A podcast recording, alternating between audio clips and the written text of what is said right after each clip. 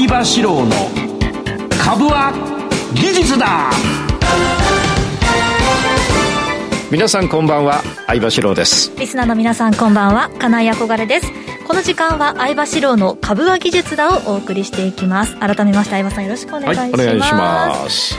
今日は関東でも雪が降るかもと言われていて、うん、結構寒くなってきた、うん、ですが先週は、うん相葉さん暖かいオーストラリアにいらっしゃったということで、サングラス焼け。あ最高ですね。あの日本人で、はい。えー、松岡修造さんそれから錦織圭君に次いでね、えー、全豪オープンというかグランドスラムね、はい、グランドスラムはオーストラリアオープン。それから、えー、フレンチオープン。あのフランス料理食べんじゃないよ。フレンチといっても。フランスね、はい、それからウィンブルドンこれイギリス、うん、から全米オープン。これ4つをグランドスラムってそれでベスト16に二所角がなり、うん、ちょっと写真ちょっと出してもらいますかね、うんはい、後で YouTube の人は見てください、うん、でねえかな。後でもいいです。で二所,、角ね写真撮りました。でここはあの選手とか関係者しか入れないところなんで。でこれは試合前ね。試合前なんですね、うん、試合の試合前でツーショット撮れる。ねニコニコしてますが。まあとにかく頑張ったよ。ベスト16だもん。はい、うん、その前にえー、俺の友達のマクドナルドっていうのとやって、うん、でマクドナルドはなんとナダルに勝ってるからね、はい。うん、ナダルに勝ったマクドナルドに勝ってというところで。すごいですね、うん、ベスト8はならなかったけれども、あのやっぱ誇りだな。誇りだのふーっと飛ぶやつわかりますよ、やっぱりあの誇りだな、うんうん、試合前なのになのにというかとっても穏やかな表情されてる、ね、穏やかだけどやってる時は怖いよ。真剣ですものね、うん、で今度の試合は厳しくなりそうですなんて言ってたから、うん、まあすごいよね、はい。うん。まあ、途中こう、ね、ニュースでラケットをあの頭にきて折ったとかいうニュースも出てるけど、はい。まあ、それが必ずしもいいいいわけじゃないけれども、道具だから、俺だったらパソコン壊しちゃうようなもんだから。ただただそうは言ってもあれだけね張り詰めた試合をやって、はい、もう勝負かけてるわけだから、うん、まあね俺だったら許すな。もう本当に違うんだから他のスポーツと。他のスポーツがバット割るのとあのトレーダーがパソコン壊すのとは違ってやっぱねあれは緊張の連続だからね。フラストレーションたまるの分かるの他のスポーツと全然違う。俺空手空空手部だなんだけど、はい、ね頭きてね 瓦割るとかと違うから。うん、まあ理解者。でスポンサーが何社かうちもスポンサーなんだけど何社かついてて他のスポンサーから見たらやっぱ嫌みたいね。ラケットでも俺はねそのぐらいの気合入ってそれだけ勝負かけてる若者を見るのは嬉しいからね。俺はいいよって言ってる。なるほど、うん、特に現地で見たらそういうものも感じる感じる感じる。あのいいよって言ってる。でもね多分ね折った後はどっか謝りに行くらしい。あそうなんですね、うん、あとペナルティもあるんだかよく分かんないけどね、俺はいいと思ってるけどな。なるほど、まあうんうん、先週は収録ということで、はい、1週間後のことをいろいろと予想していただきました、はい、まあ、基本的に当たってるよ。ね1週間後は大体わかるわけだ、はい、あの今回の日経先物も後でお話ししますけどダブル底になって上昇していったと、うん、前もねダブル底で上がってでもそこはどこまでいくかっていうことだよね、はい、これはこの後に話そうかと思います。はいよろしくお願いします、はい、この番組は株職人の相場志郎さんが長年の実績で生み出した技術でかつ実践的な株式トレードについてたっぷりとお話をいただく番組ですまたこの番組は YouTube ライブの相場 TV 相場志郎株塾公式チャンネルでも配信しています動画配信についてはラジオ日経番組サイトと相場 TV でご覧いただけますそして番組を見逃した、もう一度見たい、そういった方のために、ファームボンドの会員登録をしますと、番組の過去の動画などもご覧いただけます。番組ホームページの会員登録バナーからよろしくお願いします。そして番組ホームページからは随時質問なども受け付けております。番組宛てのメール送信フォームからぜひお送りください。それでは番組を進めていきましょう。この番組はアイディアを形に、そしてその先へ、YHOW The YHOWDO Company と株塾を運営するファームボンドの提供でお送りいたします。相場志郎の相場の潮流。このコーナーは足元のマーケット環境を分析し、今後の見通しを伺います。それでは今日の相場を振り返っていきましょう。24日の東京株式市場で日経平均株価は3日続伸し、前日と比べて393円15銭高の27,299円19銭で終えました。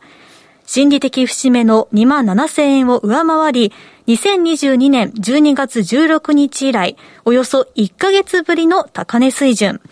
前日のアメリカハイテク株高や中国景気の回復期待から半導体関連など、景気敏感株を中心に買いが入りました。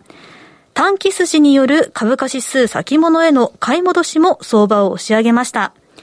23日のアメリカ株式市場で主要な半導体関連銘柄で構成するフィラデルフィア半導体株指数が大幅に上昇。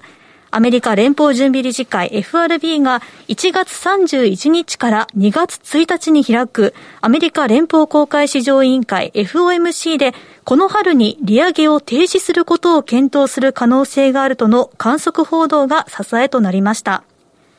日経平均は日銀が去年12月に金融政策を一部修正し、事実上の利上げに動く直前の水準である2022年12月19日の終値を上回りました。日銀の政策修正が続くとみて、株価指数先物を売り立てていた投機筋の買い戻しが活発化。日経平均の上げ幅は一時470円を超えました。反面、このところの急速な上昇で目先の加熱感が意識され、上げが目立っていた鉄鋼株や内需株の一角は売りに押されました。主要企業の決算発表が本格化するのを前に、投資家の様子見姿勢も強まり、日経平均は大引けにかけてやや伸び悩みました。東証プライムの売買代金は概算で2兆8345億円。売買高は11億1923万株でした。東証プライムの値上がり銘柄数は1468と全体の8割を占めました。値下がりは312、そして変わらずは57銘柄でした。ということですが、はい。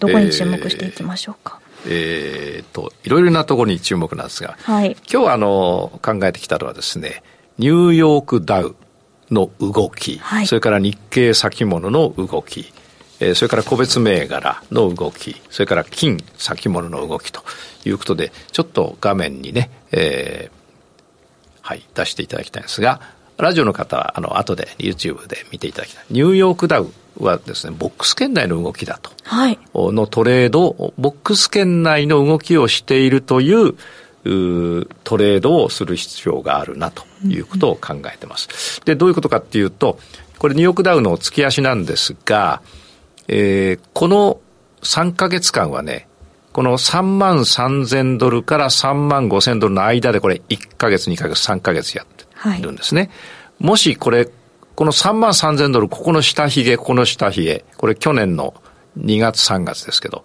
から去年の4月もそうだし、5月の上の方、6月の上の方、7月の上の方、から8月の上髭のところ、9月の上の方があって、こうやって見ていくとですね、どうもですね、3万3000ドルを割らないで、そこ近くにコツンといくと上がっていくということが繰り返されている。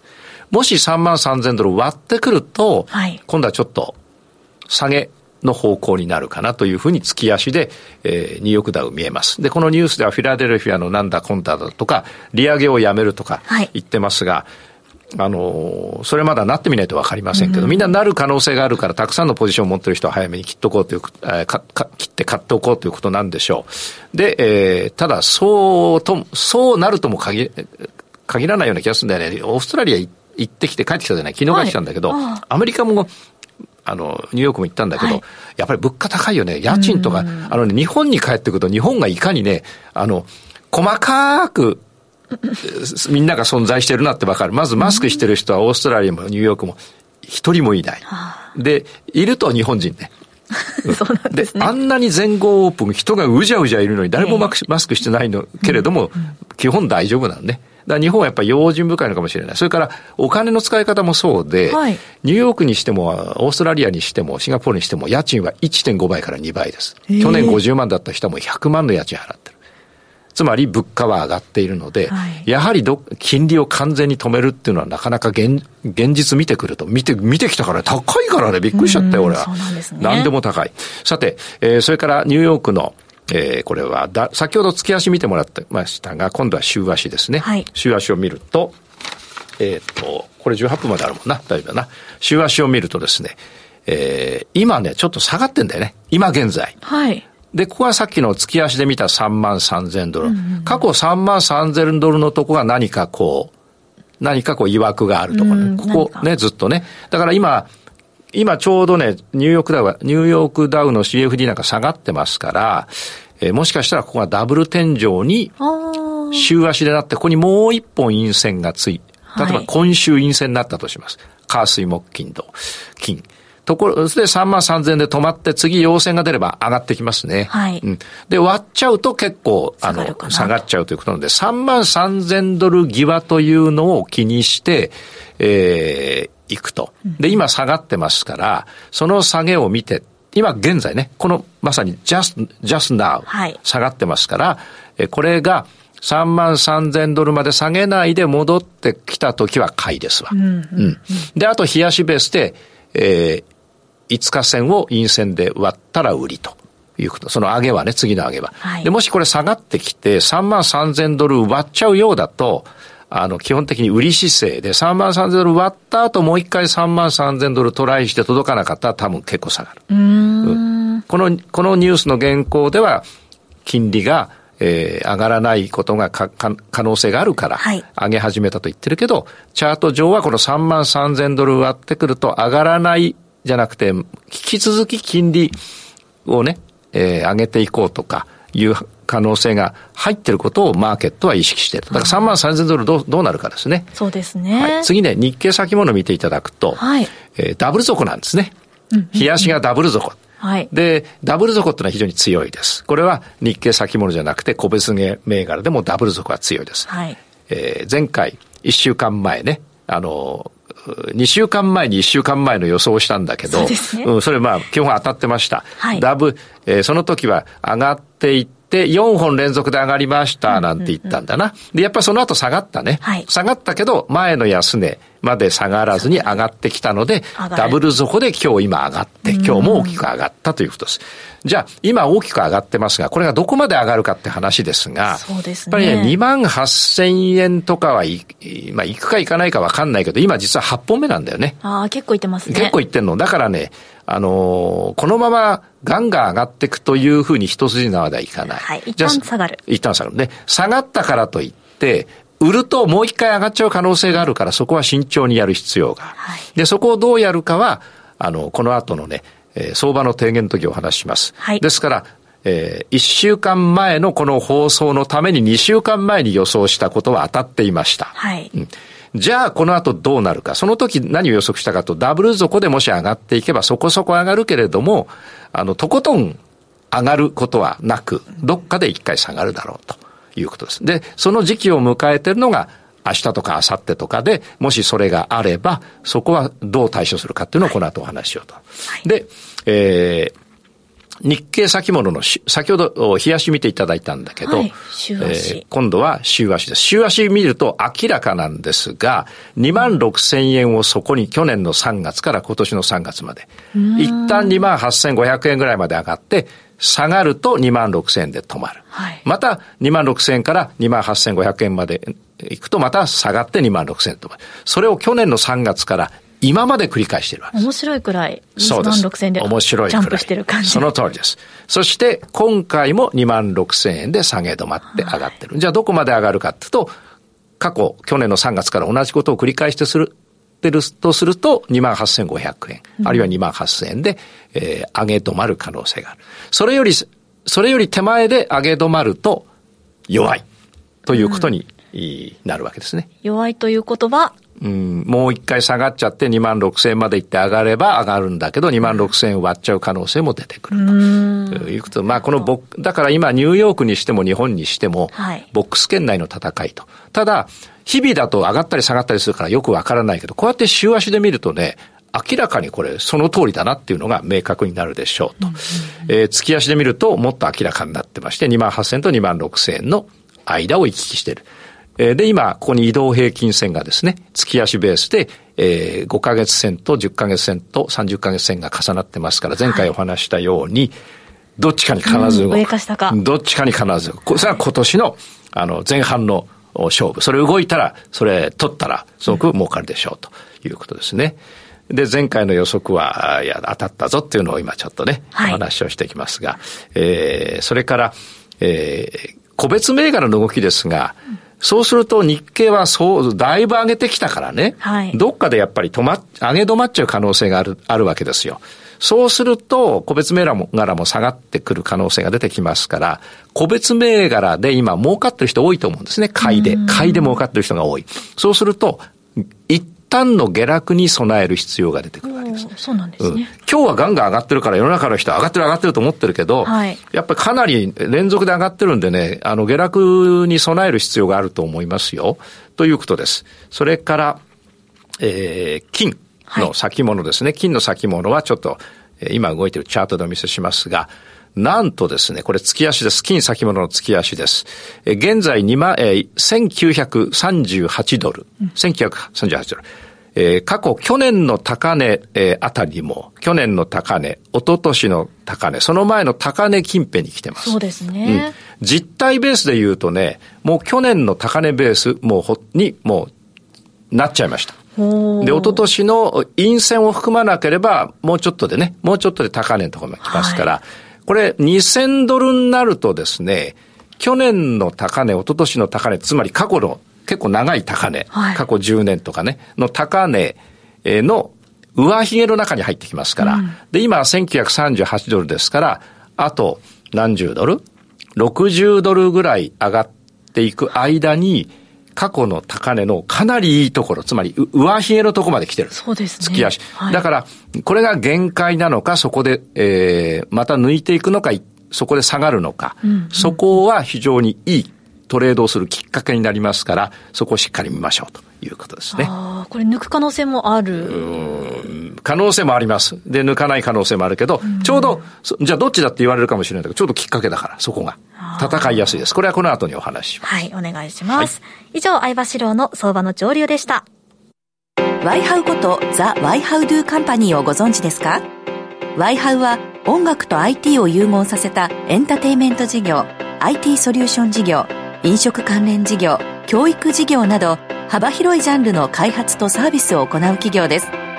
音楽と IT 技術の融合、NFT 事業やブロックチェーン事業を推進するために音楽家であり最新の IT 技術に深い知識を持つ小室哲哉氏とエンターテインメント事業を通じてさらなる飛躍を目指しています。多くの出会いや情報ネットワークを通じて先端的でユニークな顧客価値、社員価値、社会価値を発見し真に豊かな生活文化を創造する。アイデアを形にそしてその先へ。証券コード3823ザ・ワイハウドゥカンパニーワイハウ。詳細は番組ウェブサイト右側のバナーをクリック。もしくはワイハウで検索。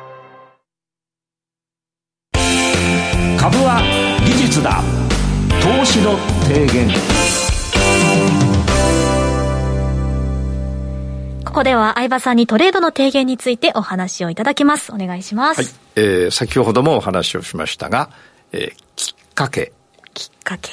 鍵括弧きっかけを持ってトレードをすると。うん、きっかけを持つってからハンドじゃなくて、はい、キャリーじゃなくて、きっかけをきっかけに。そうです。お そうだよ。ね、以上の一っていうですね、はい、なんとかを持ってきっかけをきっかけにトレードをする、うん、そのきっかけが知りたい。そうです。で、きっかけはですね、あの、たくさんありますね。例えば、先ほどゴールドがですね、はい、えーにえー、ゴールドを見せましょうか。ゴールドを見ながらね、えー、ゴールドが、えー、今1938ドルですから、ま、うん、もなく2000ドルだと。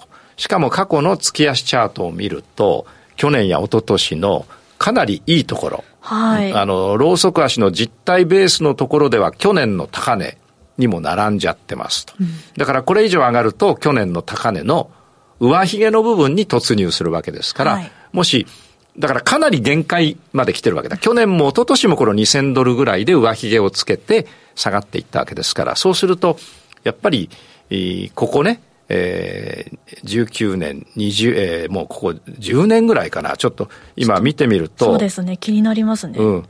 ほら。そうもうに、ここ2、30年の高値だ。はい。2011年に、2011年の一番高いところの上髭にもう来ちゃってるわけ。ああ、もうすでに。そう。となるともう結構。そう。ということは、過去何十年にもわたって、非常に高いところです。これずっと見るとほら。本当ですね。もう過去30年、40年で一番高いところに来てて、はい。えー、それが去年と一昨年のところですね。で、ここから上がると、過去、まあ今現在、過去何十年の高値まで来てるんだけど、ここからもうちょっと上がると、去年と一昨年の上髭の部分、月足で、はいえー、来ますから、まあ何十年もの間の限界に、のところまで来てるわけです。はい過去、あなたはあの生まれてない。そうですね。うん。頃からの含めた限界点まで来てるわけですから、それは、そうおいそれと上がるかどうかというのはわからないと。じゃあもし、えー、今2000ドルを超えてきたときに、例えば、下がると読んで、はい、売りを入れて、えー、空売りですね。さあ、ごめんなさい。えー、これは先物だから売りを入れますと。はい、下がったら儲かる売りを入れますと。で、えー、冷やしベースで、えー、下半身になってきたら、上がるわけだから、売りを持ったまま、売りと読んでるから、売りをキープしたまま、冷やしベースで下半身になれば、買いヘッジを入れて、下がると思ってるから売りが入れてんだけど、上がってきたから買いヘッジを入れて、ちょっと上がってって、また下がってきたら買いヘッジを切って利確して、えー、またちょっと売りを足して、で、今度は下がっていくじゃないですか。はい。で、そのままずっと下がってきゃいいけど、また上がってきたら買いヘッジを入れて、売りは持ったままにしてってやっていくと、徐々に徐々に高値が低くなって、1700ドルとか1600ドルぐらいまで下がれば、ものすごい儲けになる。そうですね。うん、で、今、このて、このコーナーのテーマは、かけをきっかけに。はい。で、どんなきっかけかというと、この、このゴールドにおいてはね、過去30年、40年の高値の月足ベースの上髭。過去の高値のもっと上の上髭に突入しつつあるから、はい、売りを狙うっていう手もある。でも、売りを狙ってったら新高値をつけちゃう可能性があるから、はい、下半身、あの、冷やし別で下半身になれば、売りは持ったまま買いヘッジを入れていくと。うんうん、そうすれば大きなマイナスにはなりませんと。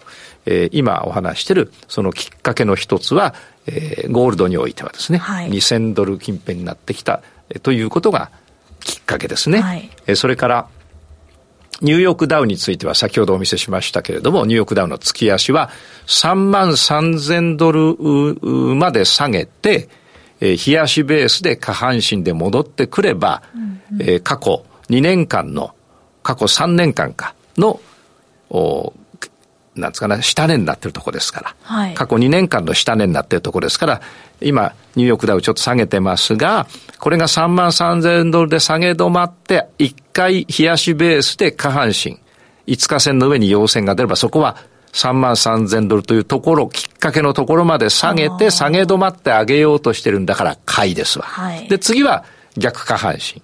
えー、5日線を陰線で割るまで持てばいい。あるいは本数が9本になるまで持てばいい。これも一つのきっかけになりますね。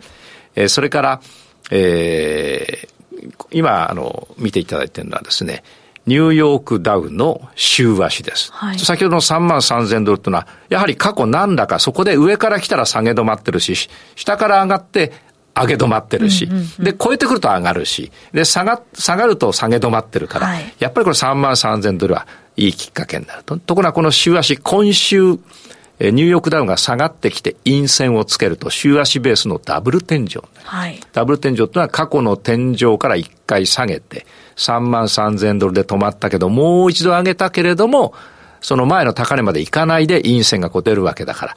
それは基本的に弱い。はい、それで3万3000ドル割ればニューヨーク下がってきます。ということになります。これもダブル天井というきっかけ、はい、それから3万3000ドルというきっかけ、えー、ゴールドで言えば2000ドルというきっかけということですね。結構どこでも節目のきっかけとなるラインがあるんですね。うん、あるんですね。で、うまくいかない投資家トレーダーはきっかけがないのに、はい、雰囲気で売ったり買ったりしちゃうから。雰囲気うん。行きそうってことですか？行きそうとか、なんかこう、雑誌に書いてあったとか。でも、その通りに、雑誌に書いてある通りにならないわけだから、過去検証していただくとわかるけど、ならないわけ。ところが、ここで今お話してることは、2週間前に1週間前を予想したのがその通り、今もなってるわけですから、はい、これはまさに値動きですから、あの、雰囲気じゃないんですね。で、多くの人が、あの、売ったり買ったりして投票した結果の過去の動きに基づいてやってますから、じゃあ違うの見ていただくと、はい、えー、今度は日経先物に関しては、今、あの、ちょうど下げてます。あの、えー、3時、4時以降ですね、えー、次の場が始まりましたが、それは下げてます。で、本数は2、4、6、えー、7、8本目なんだ、今な。8本目で27,270円あたりから下げ始めてますということですね。で、そこがどうなるかだけど、深く下げないでもう一度上がれば上がっていく可能性がありますね。今ダブル底。で、このダブル底で上がったっていうのも、ダブル底になったから買いだなっていうきっかけですね。で、今度はダブル底になって買ってだいぶ上がってきて、えー、そこで買ったところからですね、約、えー、2000円、1500円ぐらい上げてるんですね。はい、そうすると、上げ率、えー、暴落っていうのは13、4%を言いますし、冒頭も14%、3%。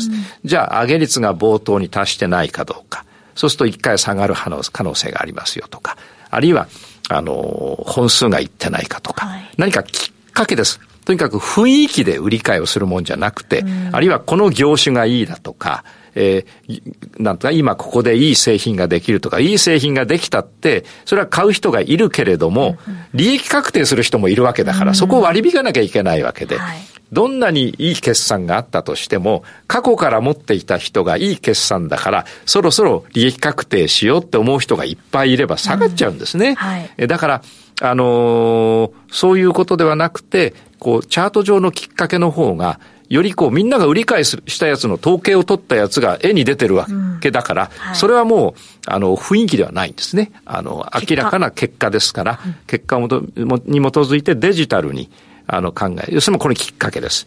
それから、日経先物の週足も先ほどお話しましたが、はい、去年の3月から今まで2万6千円割ってくると、そこから復活して、実はね、9本上げてるんです。1、2、3、4、5。6、7、8、9。ね。1、2、3、4、え、1、2、3、4、5、6、7、8、9。ね。で、この下げが、1、2、3、4、5、6、7、8。ここまでいくと9。8本か。うん。そうすると、きっかけは本数だったり、日経先物で言えば2万6千円。今回2万6千円で買っときゃもう、大正解ですね。えというように、そういう2万6千円というきっかけ。つまりトレーダーの皆さんは、きっかけを知るということ。からきっかけを軽く知るんじゃなくて深くする。深く知る。たくさんのチャートを見て、あ、このきっかけ、このきっかけ、このきっかけっていうのは、十分頭に定着したところで、実際にそれを使って、えエントリーする。エグジットするということをしていくと。で、それを重ねていくと、きっかけとトレードが一緒になってうまくいくようになりますから、それが技術ということになります。技術というのはたくさん練習しなきゃいけない。今日私合気道の本部道場行ってトレードしてきました。トレードじゃねえや。合気道の。ここでもトレードされてるの？合気道の練習してきたけどさ、はい、隣の道場の、えー、偉い人がね、うん、6000回な、5000回何、何かやったって言ったら、うんということでいい時間か。はい。ありがとうございます。以上、相場資料の相場の潮流でした。えー、この番組はアイディアを形にそしてその先へワイハウザーワイハウドゥカンパニーと株塾を運営するファームボンドの提供でお送りいたしました。YouTube ではどんなお話を、はい、えー、きっかけを持ってトレードをする実践をちょっとやってお見せしましょう。はいわかりました。それでは、リスナーの皆さんまた来週お会いしましょう。この後の YouTube ライブ延長配信もお楽しみください。それでは、はい、株は技術だ